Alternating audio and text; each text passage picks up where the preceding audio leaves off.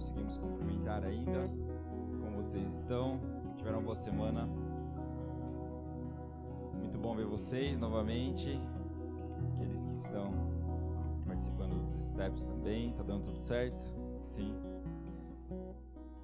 A gente sai dos steps amando cada vez mais o Diogo, né? Cadê o Diogo? Meu Deus, esse menino, como é que cabe tanta coisa nessa cabeça aí? Gente tem muito prazer em, em contar com essa equipe de liderança, o Diogo, o Abner também, respectivas espo, esposa, né? A gente é muito feliz mesmo por tudo que Deus tem feito aqui no nosso meio nesses últimos quase dois anos que a gente começou, em abril de 2019. A gente já está em 21. Alguns dizem que o ano passado foi um ano perdido, não conta? O ano da pandemia, 2020 mas o trabalho não para, né? A gente continua cultuando a Deus nas casas, online, fazendo os atendimentos. E felizmente a gente vê o crescimento de Deus em cada um de nós, né? em cada um de vocês, e pessoalmente também. A gente vai passar para a palavra hoje, é um tema avulso, talvez a gente faça uma série disso, quem sabe? É um assunto bem amplo. Um,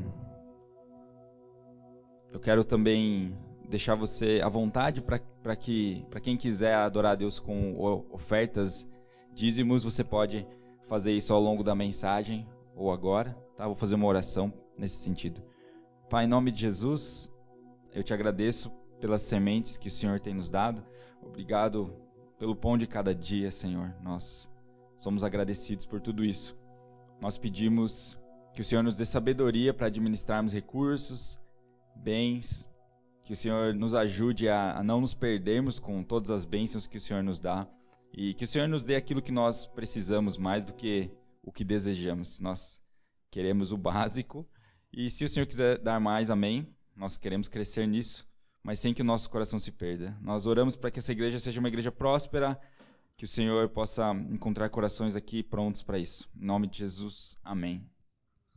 Amém, gente. Nós falaremos hoje sobre oração. Quem acha que é uma boa ideia aprender um pouco mais sobre esse assunto? Nunca é demais, né, aprender e aprender sobre assuntos como esse, como é a oração. O, o tema da mensagem, se eu puder dar um, deixa eu só ver o horário aqui para não me perder. O tema da mensagem hoje é a oração do Senhor e três professores. Nós vamos então agora dar segmento a um, a um assunto um pouco diferente. Vocês que têm caminhado com a gente aí nesses quase dois anos, então, vocês perceberam que a gente gosta de, de teologia, né, do estudo de Deus. Tem um teólogo que resume, define teologia dessa forma: teologia é o estudo da palavra de Deus. Nós gostamos de citar livros, citamos autores, aqueles que são referências e que têm edificado a igreja. Ao mesmo tempo, nós não queremos ser uma igreja apenas de teoria, tá bom? Nós queremos ser uma igreja também de prática, que pratica a fé cristã. Por isso, em alguns momentos, nós falaremos também da devoção. Então, nós consideramos as duas coisas importantes: a doutrina, que é o ensino, né? traduzindo a palavra doutrina, é ensino, e também a devoção, ou seja, o exercício da fé cristã, as práticas espirituais, ou alguns chamam disciplinas espirituais, por exemplo, oração, jejum, coisas que a gente tem ensinado nesses últimos meses. Tem até um teólogo conhecido, um famoso, na verdade, pai da igreja, chamado Tomás de Aquino. Já ouviu falar esse nome? Tomás? Originalmente era Tommaso, porque ele é italiano. Nasceu ali na Sicília, que na época não era Itália que chamava, no ano de 1200 e pouquinho. Então lá atrás, bem lá atrás, o Tomasso, ou Tomás de Aquino, falou: três coisas são necessárias para a salvação do homem: saber ou conhecer o que se deve crer, o que se deve querer e o que se deve fazer. Nessa manhã a gente vai focar nesse o que se deve querer, tem a ver com a devoção. Tomás de Aquino falava isso. É importante você conhecer, vamos traduzir, a doutrina, mas também a prática dessa doutrina. Né? E saber como viver, então, no mundo com esse conhecimento que nós aprendemos na igreja. Não adianta só uma igreja que, que estuda o conhecimento, mas não põe em prática o conhecimento. Na semana passada a gente falou isso também, né? Do, na mensagem da educação. Se, não tem café hoje, né? Falhou. Falhou o neurônio aqui, gente. Vou me dar paciência. A gente vai aprofundar nesse tema, portanto, porque é importantíssimo e nós vamos falar da oração do Senhor. Eu usei essa expressão que é bem conhecida, acho que é mais usada em outros idiomas. The Lord's Prayer é bem comum, mas em português a gente não fala muito a oração do Senhor, que é o Pai Nosso. Então, usaremos o Pai Nosso como centro da nossa mensagem. Quantos conhecem já essa oração? Pai Nosso, decor, o pessoal sabe decor mais ou menos, metade. Às vezes eu erro, às vezes eu inverto.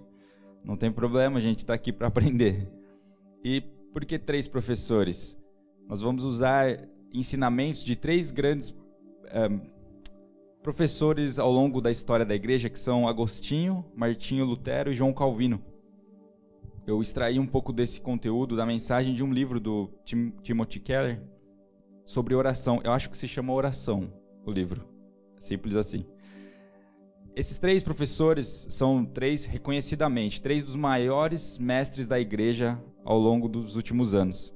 De, os últimos anos, de todos os anos, três dos maiores professores e todos eles escreveram sobre esse assunto. E aí a gente vai pegar a oração do Senhor, o Pai Nosso, e vai ver o que eles nos ensinam sobre isso. Colocando sempre a Bíblia e o ensino de Jesus sobre todas as coisas, tá? Mais do que esses professores. Eles foram grandes mestres, mas nem se comparam a Jesus, tá? É bem no chinelo de Jesus, assim. Jesus dá risada deles, mas Jesus deu graça para eles serem professores para a igreja. Agostinho e Lutero escreveram, olha que legal, falando um pouquinho de história, eles escreveram uma carta para amigos sobre o assunto de oração. Isso virou ensinamento para a igreja hoje. No caso do Lutero, ele escreveu para um amigo dele que era o barbeiro dele. Olha só, ele é amigo barbeiro dele, esqueci o nome agora do, do amigo dele, é um nome diferente. Depois eu encontro aqui. E esse amigo dele falou: Ô Lutero, eu, eu, na verdade, um amigo dele tinha sido preso. Então, não era tão gente boa assim. Mas Lutero mas conhecia o coração desse amigo e ele pediu ajuda. Como que eu posso orar? E aí, a partir disso, saiu um livro sobre oração. Agostinho de Hipona, também morando na África, bem antes disso, bem antes de 1500, 1200 por aí. Ah, não sei o ano, não vou falar, porque você dá um Google aí, você vai ver quando Agostinho viveu. Agostinho escreveu para uma, uma espécie de princesa que estava fugindo da Europa. E ele escreveu e, e o, a carta dele virou então um livro também. E por último, o João Calvino escreveu tipo uma enciclopédia que se chama As Institutas da Religião Cristã. João Calvino foi contemporâneo de, de Lutero, apesar de não serem tão próximos. Mas nesse livro, então, ele fala sobre oração. E isso sim, esse cara sim escreveu um tratado, um livro, digamos, servido, igual aquele lanche que você gosta de comer no sábado à noite, sabe aquele bem, bem servido? Não? Não é o seu caso? Obrigado. O Igor é um, é um anjo, gente, esse, esse menino é. Ah, foi o Diogo, né? São ursinhos carinhosos. De, de coração, quis dizer. Mas vamos falar um pouquinho mais de oração. Oração, se a gente definir, né? O próprio Tim Keller fala assim, é uma definição básica que você aprendeu ali com a tia Nena na escola dominical. O que é? Oração é conversar com Deus. É básico, é simples, é conversar com Deus mesmo. Não precisa fazer grandes né, mitos ou definições sobre isso. É conversa com Deus.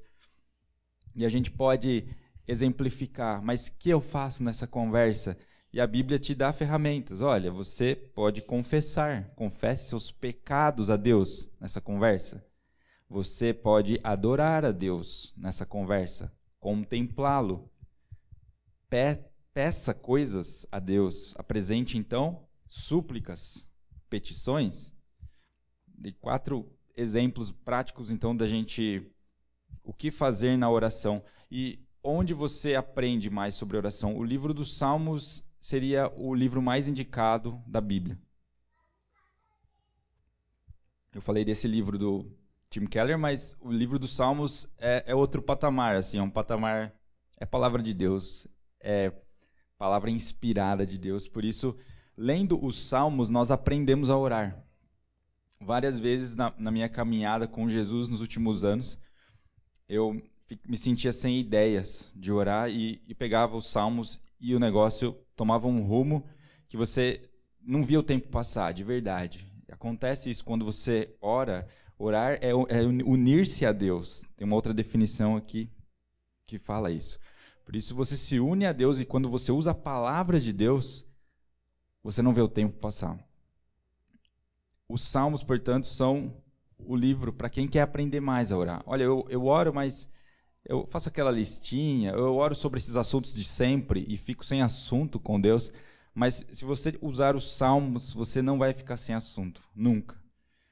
Pratique dessa, dessa forma, com essas ferramentas, com petições, súplicas, com ações de graça, gratidão, adorando, contemplando a Deus e confessando seus pecados. O que a oração proporciona? Quais, quais são os benefícios? Como se eu estivesse vendendo a oração, né? ela reorienta os seus olhos para Deus. Em alguns momentos a gente acaba contemplando demais as coisas dessa terra e o que está acontecendo ao nosso redor. E a gente coloca alguns objetivos que nem sempre são objetivos que merecem tanto da nossa atenção ou até dos no das nossas emoções. Mas quando você ora, você está realinhando, reajustando o seu foco, olhos e o seu coração em Deus. A oração é esse momento intenso de uma união espiritual com Deus Criador. Não pense que você está falando só ao vácuo ou às paredes, você está falando com Deus. Mateus 6 nos garante isso. E em inúmeras outras passagens, o Senhor disse lá para os discípulos dele, quando ele estava se despedindo da terra, Mateus 28, que ele não deixaria eles. Eu não vos deixarei, não os abandonarei. Por isso, Deus está conosco nesse momento de oração. Orar é unir-se a Deus. E o que mais ela faz? Né? Como se eu estivesse ainda vendendo um produto para você comprar.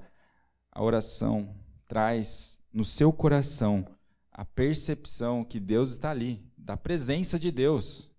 Em alguns momentos você vai sentir mesmo fisicamente, em outros não. Mas o que importa é que Ele está ali. O que mais ela produz em você? ela vai gerar uma sinceridade em você, vai gerar humildade e autoconhecimento. Sério, no, nesse livro o Tim Keller fala sobre a oração ser um, um momento onde você acaba se conhecendo de verdade, como você realmente funciona, porque Deus se revela a você. Tanta gente comprando livros, e eu, e eu sou a favor, que nos fazem aperfeiçoar nosso comportamento, melhorar nosso jeito de expressar, né? quantos precisam, às vezes, melhorar um pouquinho assim o jeito que fala com a esposa ou com os filhos. Vocês sabem, vocês sabem que nós precisamos sempre aprender, temos algo a aprender no relacionamento com as pessoas. E aqui, a, a oração se apresenta como uma forma de se conhecer, autoconhecimento também, apesar de não ser o objetivo dela principal. A oração faz o que mais? Ela produz em você confiança ela te dá firme esperança. Cadê os desesperados aí do, da pandemia? Você conhece um monte. Eu conheço um monte também. Eu, eu fiquei preocupado quando tive Covid. Lá pelo sete, assim, no primeiro dia eu estava bem evangélico, bem cristão. Lá pelo décimo dia eu já estava assim, sabe, apostatando, assim, querendo duvidar da palavra de. Não, brincadeira. Eu não duvidei, mas eu fiquei com medo. fiquei com bastante medo, aquele trem dentro de você que te destrói de dentro para fora, mas a confiança estava ali, como uma âncora. Não sei se é Eclesiastes que fala isso.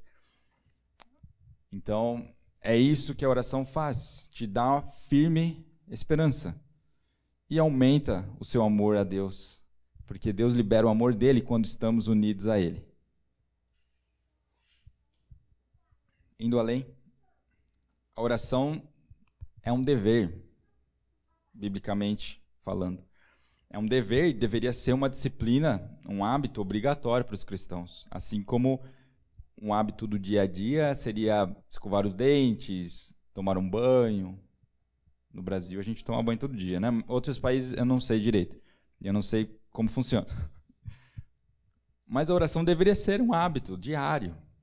É como disse o professor na, na outra pregação que eu falei sobre oração, professor Sproul, RC Sproul, que a oração é como respiração né, para a vida espiritual. Você não consegue ficar sem oxigênio. E espiritualmente falando, não conseguimos viver sem a verdadeira comida, verdadeiro pão do céu, sem a verdadeira bebida, o sangue de Jesus. Sem Jesus não temos vida espiritualmente falando. Agora, vamos um pouquinho além, antes de entrar na oração do Senhor mesmo, Mateus 6, se quiser deixar aberto. A oração é, é a Bíblia nos encoraja a praticar oração não apenas no ambiente fechado ou sozinho. Em Mateus 6 fala isso. Quando você for orar, você entra no seu quarto, e fala ao seu pai que te vê em secreto, e ele que te vê em secreto vai te recompensar. Mas nós começando a oração do Pai Nosso, nós vemos que a oração não é para não é para ser feita apenas no privado.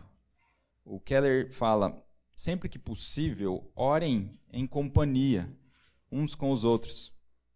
Ele fala: é uma ótima ideia orar em comunidade. Orar com amigos nos faz ver pontos de vistas sobre Deus que eu ainda não conheço, mas Deus já revelou ao meu amigo através da palavra dele. O C.S. Lewis, que foi um Leves, né? Leves para quem é mais à vontade com essa palavra. O Lewis, ele escreveu é, em um livro que se chama Os Quatro Amores o seguinte: Sabe, Isaías 6 é mais ou menos isso. É o poder de orar junto ou de adorar junto. Ele fala: Quando os anjos em Isaías clamam santo, santo, santo uns aos outros, cada anjo parece estar transmitindo para os demais a porção da glória que ele está enxergando. Por isso, ele conclui: podemos conhecer o Senhor até ele individualmente, mas também de forma coletiva. Isso acontece quando nós louvamos em comunidade e adoramos a Deus. Por isso, quanto mais, por isso, quanto mais compartilharmos ou compartilhamos do pão celestial entre nós, mais, mais todos teremos. Então ele faz esse link com Isaías 6, onde os anjos estão cantando santo, santo, santo, dizendo: um anjo está vendo uma parte da glória que o outro não está. E assim, um aumenta o conhecimento do outro a respeito de Deus. E ele joga isso para nós. Será que a gente não, quando a gente adora junto, se você adorar com todo o seu coração, eu também, a gente não vai conhecer coisas incríveis que nem, nem sonhamos? Sozinhos é uma forma de conhecer a Deus, porém a Bíblia também nos encoraja a conhecermos em comunidade. Aí, indo direto então para a oração do Senhor, vamos ler aqui. Mateus 6, 9 ao 13. Diz assim: Vocês orem assim: Pai nosso que estás nos céus, santificado seja o teu nome. Venha o teu reino, seja feita a tua vontade, assim na terra como no céu. Dá-nos hoje nosso pão de cada dia. Perdoa as nossas dívidas, assim como perdoamos aos nossos devedores. E não nos deixes cair em tentação mas livra-nos do mal, porque teu é o reino, o poder e a glória para sempre. Amém. Essa oração que a gente acabou de ler é a oração das orações. Ela é um modelo de como devemos orar. Ela faz parte, ela está dentro de um sermão conhecido como Sermão do Monte. Você já ouviu? Ela é considerada uma espécie de coração do Sermão do Monte que Jesus ensinou para os discípulos. Daqueles três professores que nós citamos, dois falam que nós não precisamos nos prender ao formato dessa oração, mas ela nos serve como uma base para nós nos aprofundarmos numa oração com o próprio Deus. Por exemplo, Lucas mesmo registrou essa oração com umas palavras um pouco diferentes. Se você der uma olhada depois na sua casa, vai perceber isso. É uma forma então de orar que é um, o exemplo de oração maior. Vamos lá. Pai nosso que estás nos céus. Vamos analisar um pouquinho trecho por trecho e trazer o que os três professores falam sobre isso, tá? Esse primeiro trecho não parece muito uma, um pedido propriamente. Parece uma invocação. Pai nosso, uma espécie de adoração. Pai meu. Igual você fala quando você chuta um, o, o guarda-roupa ou a cama, sabe? Você, Pai nosso, né? Pai nosso que está nos céus, sabe? Não é essas palavras que você usa? Ainda não? A gente está sendo convertido ainda, né?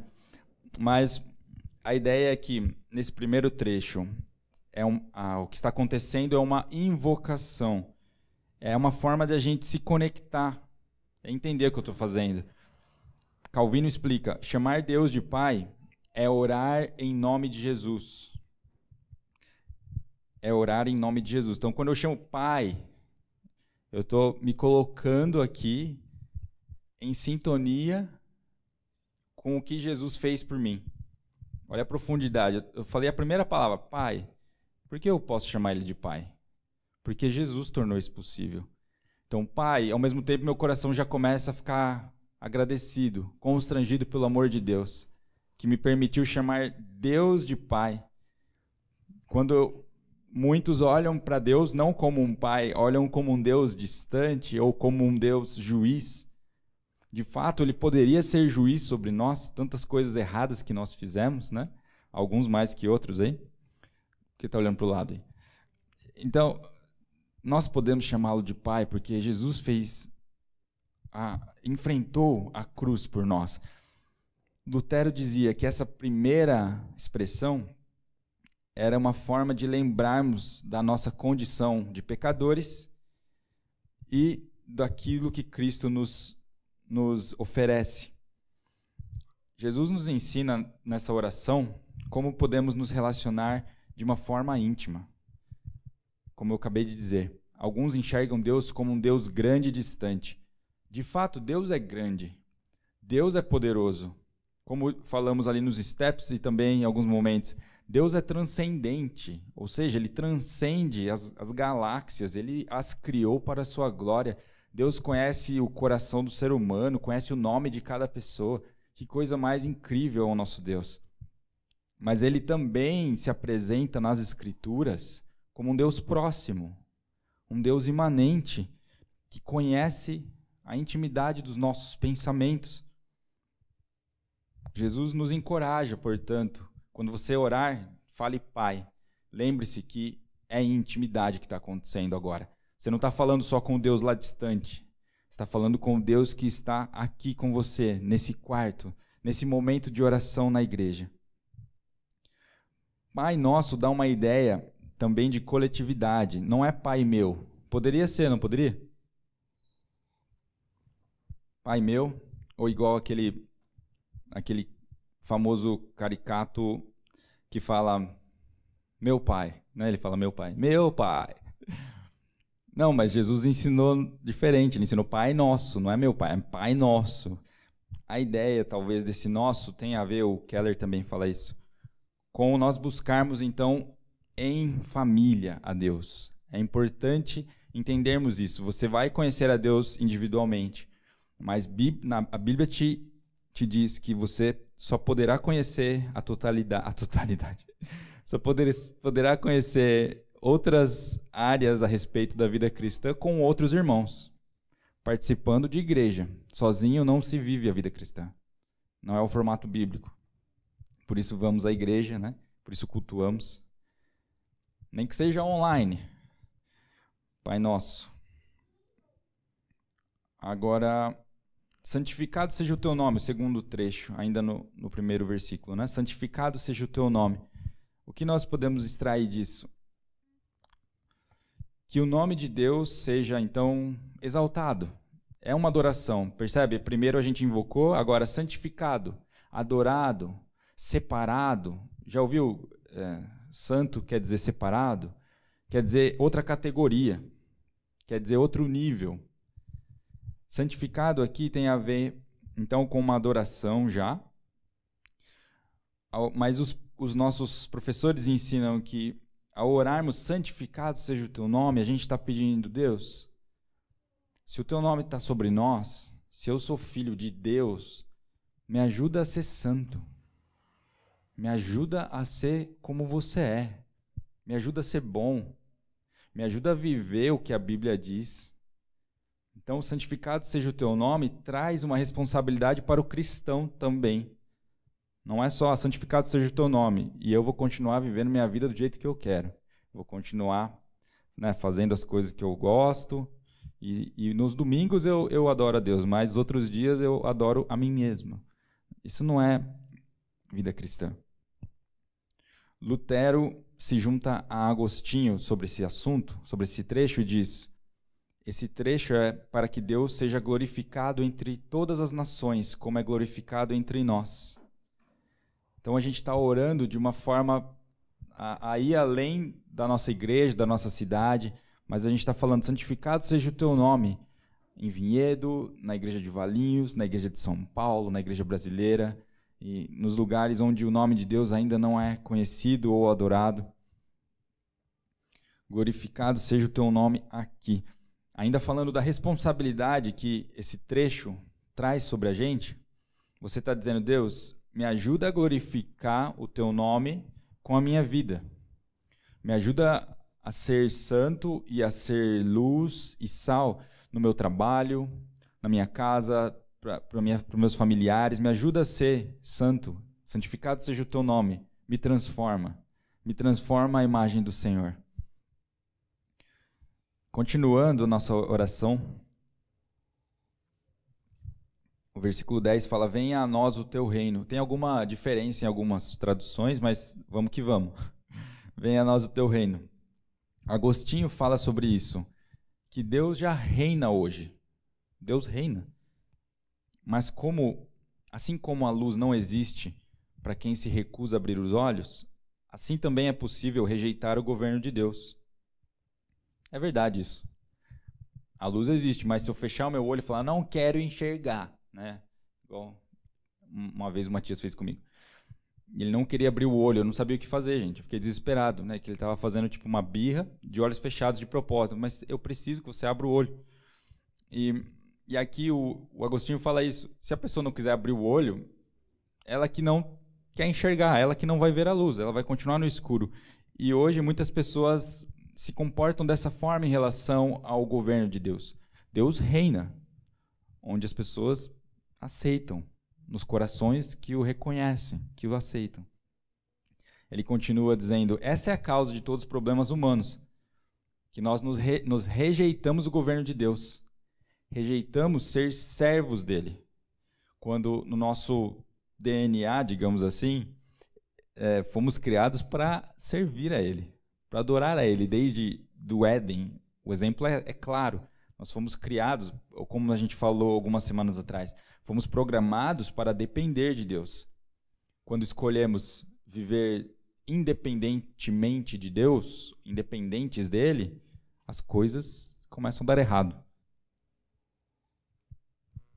É como se, acabei de citar meu filho, como se meu filho falasse, pai, eu já fiz 15 anos ou 13, estou pronto, já, já tenho voz grossa, estou pronto para desbravar o mundo. Partiu. O que, que vai acontecer? se você sabe o que vai acontecer, não vai dar certo. Ele pode até se virar, mas ele vai se arrebentar bastante.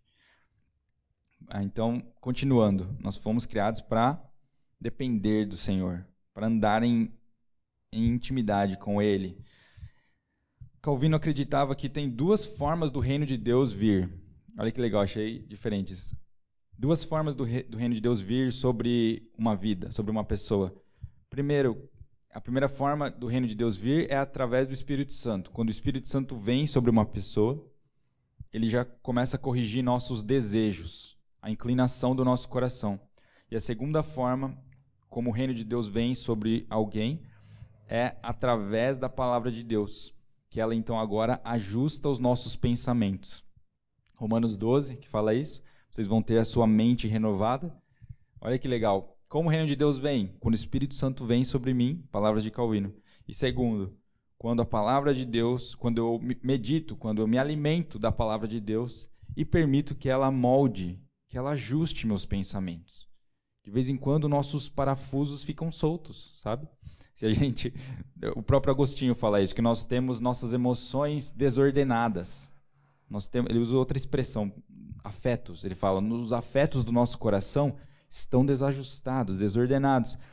Mas quando eu recebo o Espírito Santo e medito na palavra de Deus, ele começa a ajustar o meu coração ao dele. E assim nós vivemos uma vida que agrada a ele e que faz bem para nós e para o próximo. Nesse trecho, venha a nós teu reino. O que está gritante, gente? É você imaginando mesmo Deus vindo governar sobre você, sobre a sua família. É Ele fazer na sua vida a vontade dele. Aqui a gente está dizendo para ele: Deus, venha nosso teu reino, eu quero te obedecer de todo o meu coração, mas não só te obedecer por medo, eu quero te obedecer alegremente, com, com fé, assim como a criança tem uma fé que o pai está fazendo o melhor por ele. Né, você sai de casa e quando você volta você é o herói, e eles olham para você pensando que você consegue pegar 170 quilos no supino e, e, não é verdade, né? Mas eu não posso falar para ele que eu não consigo pegar nem 10. Ele vai dar risada de mim. Mas eles olham para nós, eles confiam em nós. E com esse coração, nós temos que orar a Deus, Pai nosso, que venha o teu reino. Que seja feita a sua vontade. Eu quero obedecer a sua palavra. Eu quero acreditar, me ajuda a acreditar que a sua vontade é melhor do que a minha que as suas ideias sobre a vida, sobre profissão, sobre relacionamento são melhores do que as minhas. Eu quero acreditar, Deus. Eu, eu acredito que a sua palavra é eterna, que as palavras nossas passam. Né? Os, os filósofos passaram, os, os, as religiões passam, mas a palavra de Deus não passa. A palavra de Deus dura anos, séculos e vai durar para sempre. Isaías fala que a palavra de Deus, quando ela, ela é liberada, ela gera Resposta: é impossível que a palavra de Deus seja liberada e não cause nenhum efeito. Ela causa. A palavra de Deus, ela nunca então volta vazia, é a expressão que ele usa. Né? A palavra de Deus tem esse poder. Nós precisamos dela. Lutero acrescenta, trava-língua. Lutero acrescenta uma explicação para esse venha o teu reino, que eu acho que é a que a gente mais conhece. ele fala, é, esse trecho fala um aspecto futurístico do reino. A gente está clamando pelo reino messiânico, ou reino de Jesus que vai vir sobre a terra, onde Jesus vai governar. Hoje nós temos acesso a esse reino de forma parcial, mas a plenitude desse reino ainda vai se estabelecer. E é um reino inimaginável, um reino incrível, onde todo o sofrimento que nós vemos hoje, sofrimento por doenças, por violências, injustiças, po pobreza mesmo, a própria morte é uma espécie de sofrimento. Quando eu oro, venha o teu reino, eu estou falando, nos livra desse estado caído que nós vivemos. Né? Tudo que nós vemos ao nosso redor tem essa gravidade da, da, da queda do pecado original, tem essa influência. Por isso os animais são violentos, né? No Éden não era assim, pelo menos é o que diz lá em Gênesis. E os relacionamentos eram não tinham essa tensão que existe hoje. Então, quando eu clamo que venha o teu reino, eu estou falando, nos leva para esse lugar que você criou a gente. Nos leva ao propósito original da criação, que é a redenção. Né? A palavra bíblica para isso seria: Deus vai redimir todas as coisas para a glória do seu nome e viveremos com ele para sempre. Seja feita a tua vontade. O próximo trecho agora, do versículo. Ainda está no 10? É, né? Vou acelerando aqui. Seja feita a tua vontade, assim na terra como no céu. Direto e reto. Eu me submeto à tua vontade. Estou dizendo, Deus, eu, eu acho que eu sei o que eu quero para minha vida, mas eu vou dar um crédito para você, Deus. Pode me surpreender. Será? Com esse coração? O próprio Jesus é o nosso mestre aqui. Quando ele orou ali no Getsemane, às vésperas da crucificação, e disse: Esse cálice está cada vez mais amargo, cada vez mais pesado. E ele começou a orar: Pai, se possível, passa de mim esse cálice. Talvez ele estava pensando: tem como eu sofrer menos? Me faz sofrer o mínimo possível, já que eu tenho que morrer, eu não sei o que vai acontecer, se eles vão ter que me chicotear tanto, ou, ou, ou se vai ser tão violento, ou se vai ser tão humilhante. Mesmo assim, ele nos ensina: acima da minha vontade, seja feita a tua vontade, Pai. Lutero é franco sobre esse trecho. Ele diz: é como se você estivesse orando. Concede-nos graça para suportar de bom grado toda enfermidade, pobreza, desgraça, sofrimento e adversidade, e para reconhecer que nisso tua divina vontade é crucificar a nossa vontade. Lutero é franco e até duro, mas tem, tem um outro pensamento que um deles fala assim: quando você ora, Deus, faz tua vontade, não a minha, você está dizendo, mesmo que isso inclua sofrimento, eu estou pedindo a tua graça. Porque nós não vamos ser poupados de. A gente acabou de dar um exemplo do Covid. Né? É certo eu orar a Deus, me livra do Covid? Sim. Mas e se eu tiver com Covid? O que, que aconteceu? Eu vou pedir então graça. Eu vou pedir saúde. Eu vou pedir cura. Eu vou pedir misericórdia. Mas eu não vou dizer, Deus, você não é mais o meu Deus, é todo de mal. Ou Deus, eu não acredito mais na Bíblia, então. É todo independente de Deus. Como se a gente pudesse chegar em algum lugar, né, igual aquele adolescente de 13 anos. No máximo vai até Valinhos ali, né? Atravessou, acabou. Por isso, por isso, quando a gente ora, é duro, mas nós temos que dizer: concede-nos graça para suportar de bom grado com bom ânimo, mesmo os momentos difíceis.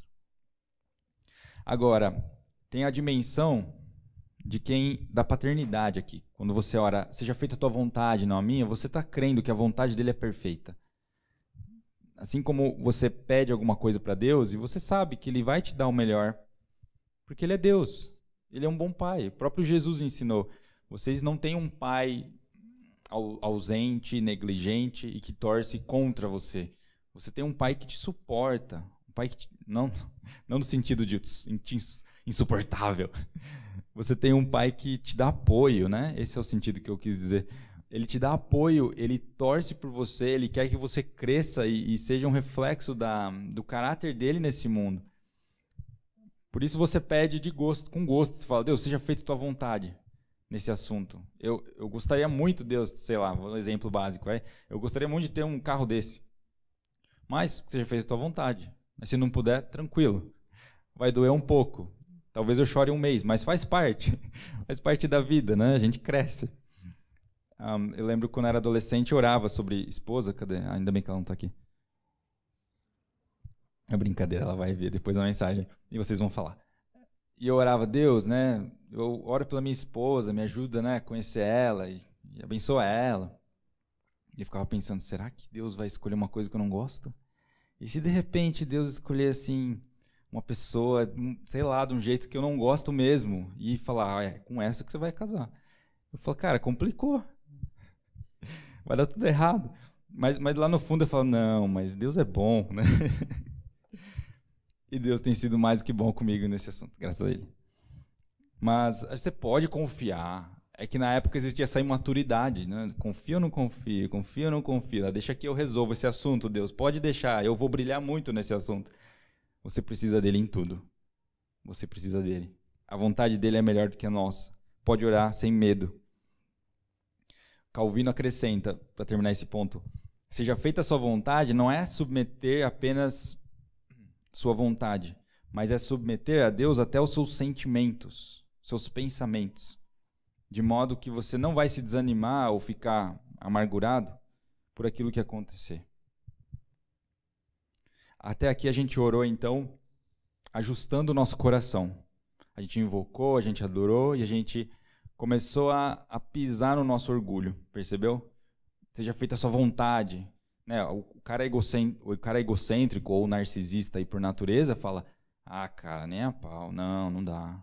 É legal esse negócio de igreja ou de cristã, vida cristã, mas quando pega essas coisas aí, tipo, sai do meu controle, como assim sair do meu controle? Minha vida sair do meu controle não é possível. Vai dar errado. Não vai dar errado.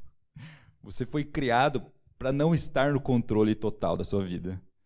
Olha que, que coisa conflitante com o pensamento atual aí de fora, né? Que você, você é o, é o cara de você mesmo, você é o cara que determina o resultado do que você vai ter.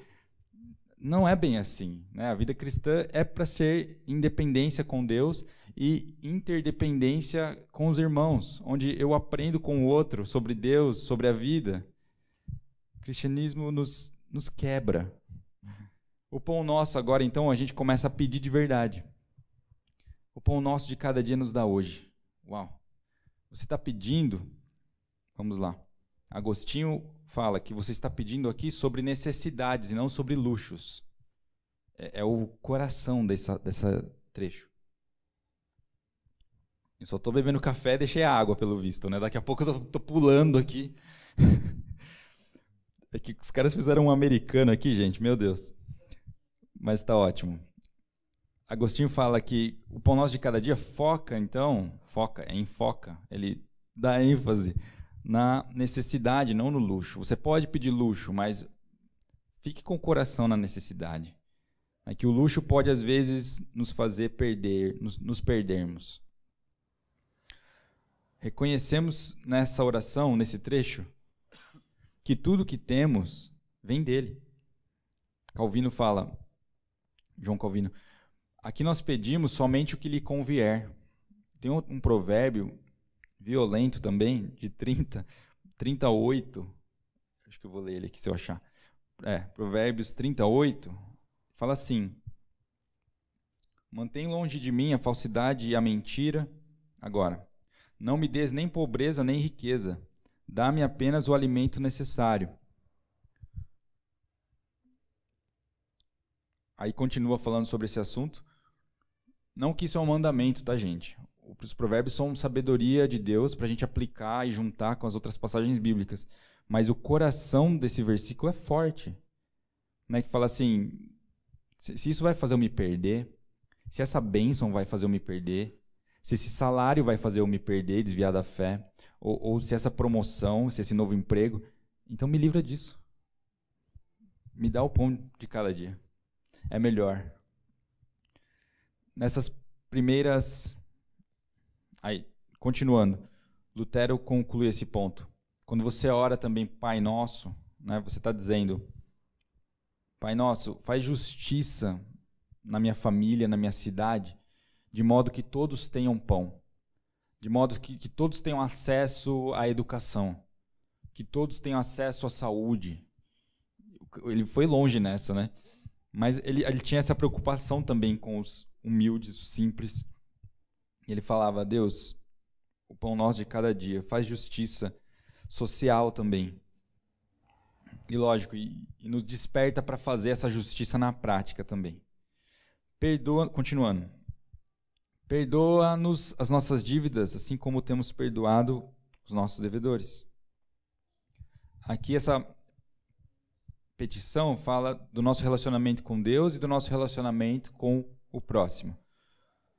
Lutero nos encoraja.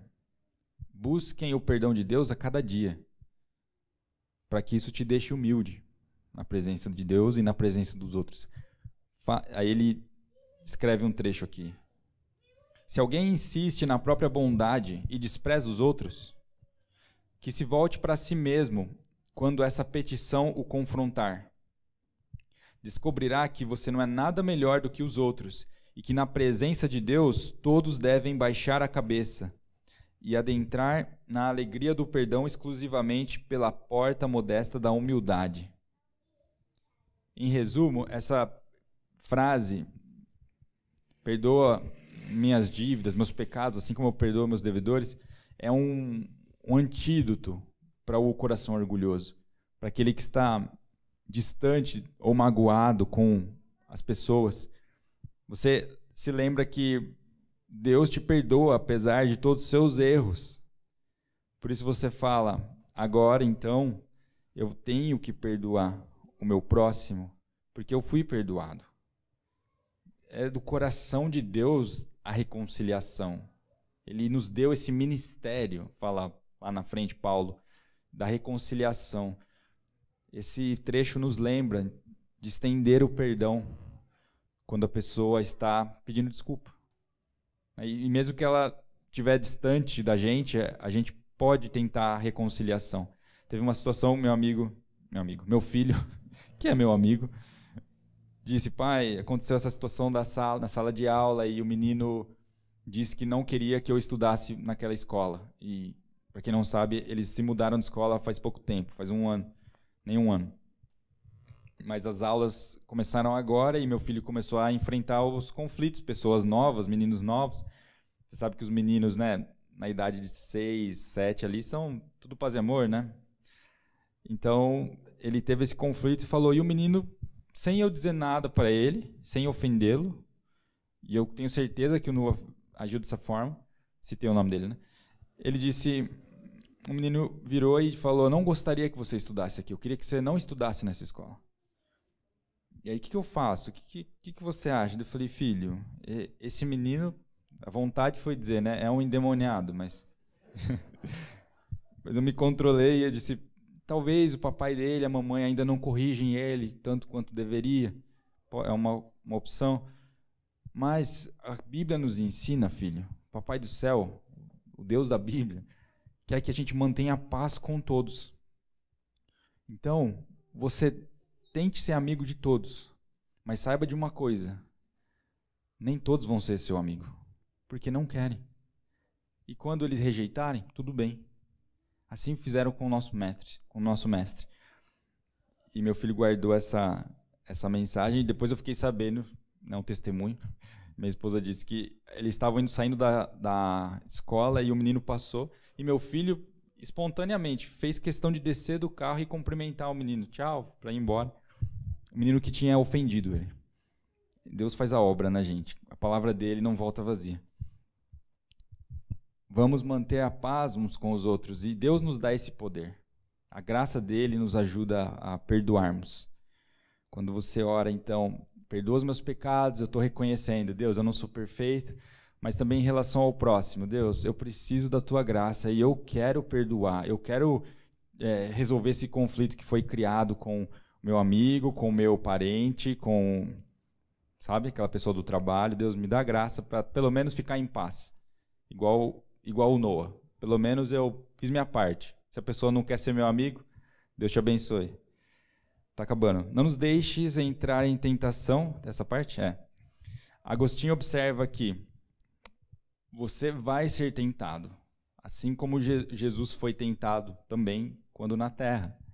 Nós fomos tentados, mas o que Agostinho lembra é: você está pedindo, Deus, me dá a graça durante a tentação, para não ceder para não te abandonar, para não murmurar contra Deus, assim como o povo de Israel fez. Me dá graça.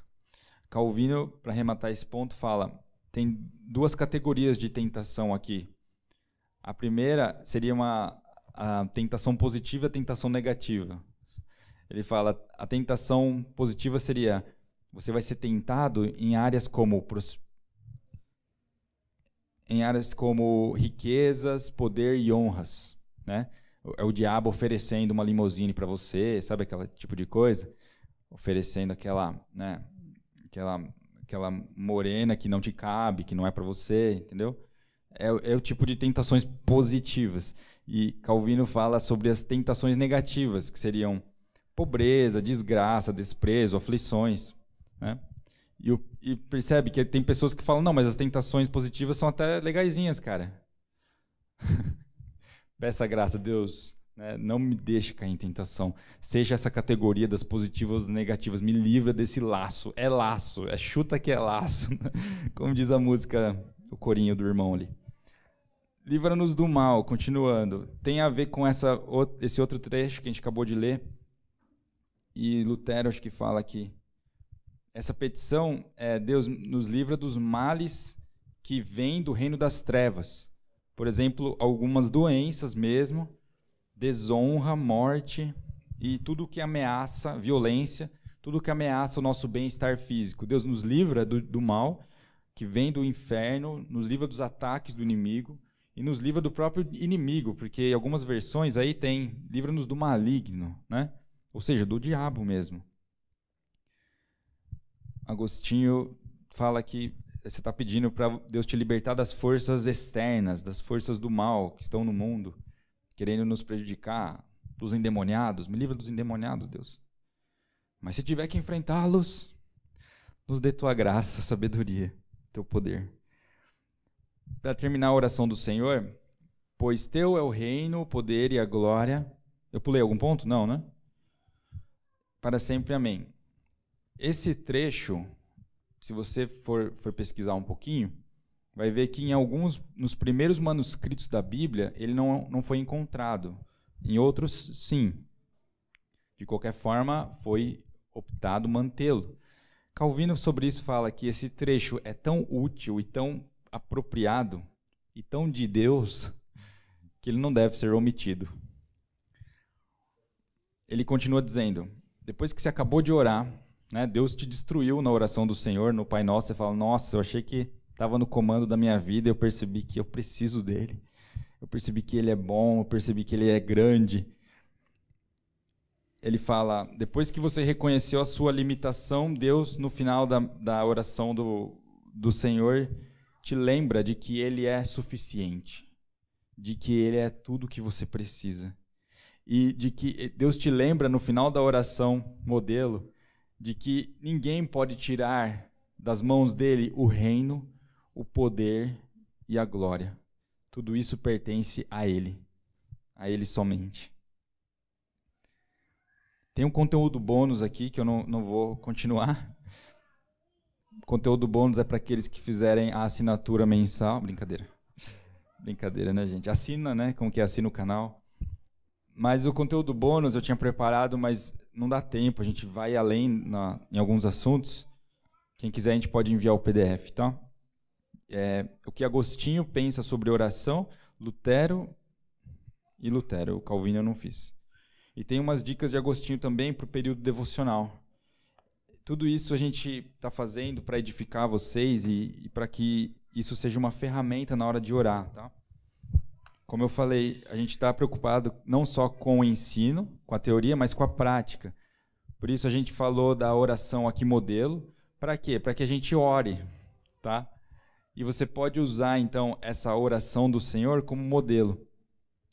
Pode ser o período do dia ou um dia específico da semana, eu vou usar a oração do Senhor como modelo. E você começa a meditar nisso e lembrar do que a gente conversou. Então você leu a primeira frase, Lutero mesmo fala: use as suas palavras para falar aquilo que você acabou de ler.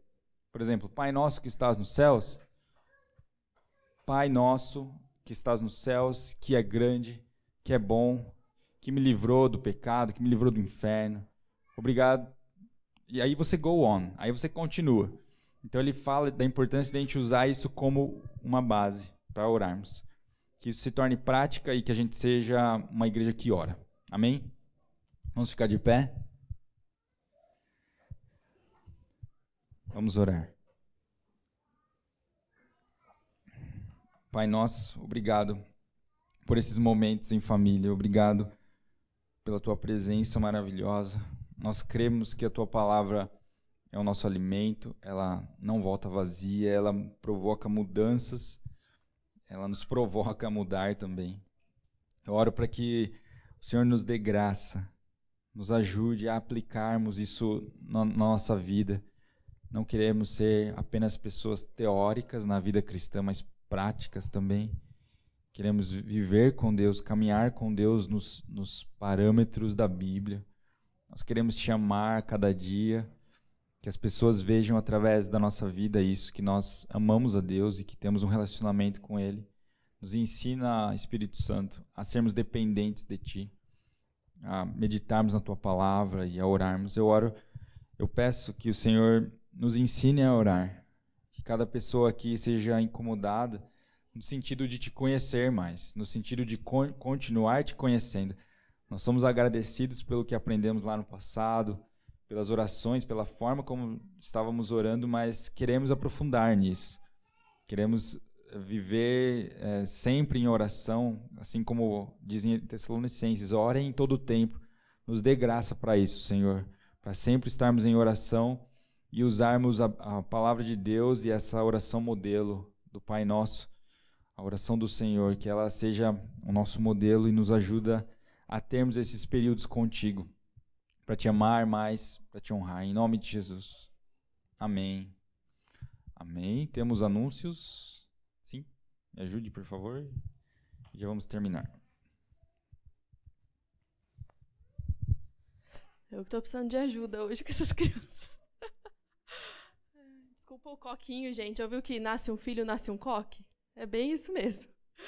É, a gente, domingo que vem, vai ter um culto especial, porque nós vamos membrar as pessoas que fizeram STEPS. Então, nós vamos receber cinco pessoas novas na comunidade. Tentem vir, tá bom, para esse momento. E esse mês a gente vai começar o culto à noite. Se eu não me engano, é 21 de março, o terceiro domingo do mês. É, se, assim que se acabar essa lei do lockdown a partir das 20, a gente vai começar o culto à noite em março. Aí a gente vai poder ter mais distanciamento também aqui no nosso templo, tá bom? E dependendo também do lockdown, a gente pretende voltar com a nossa sala de oração. Como o Eric falou sobre oração hoje, é, é muito bom quando a gente consegue vir orar junto na igreja, né? E a gente pretende voltar esse mês, tá bom? Acho que é isso, né? A gente conseguiu abrir a conta da igreja, finalmente. Falei que eu vou até fazer um churrasco na minha casa para comemorar. Não pode, né? Por causa do lockdown. A gente está sendo gravado, então não pode falar essas coisas.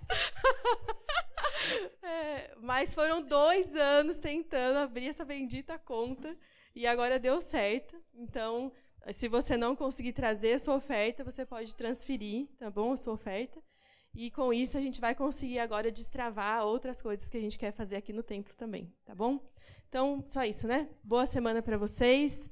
Cuidado aí com o horário do lockdown, porque dá multa, né? Então fica em casa mesmo. E a gente se vê domingo que vem.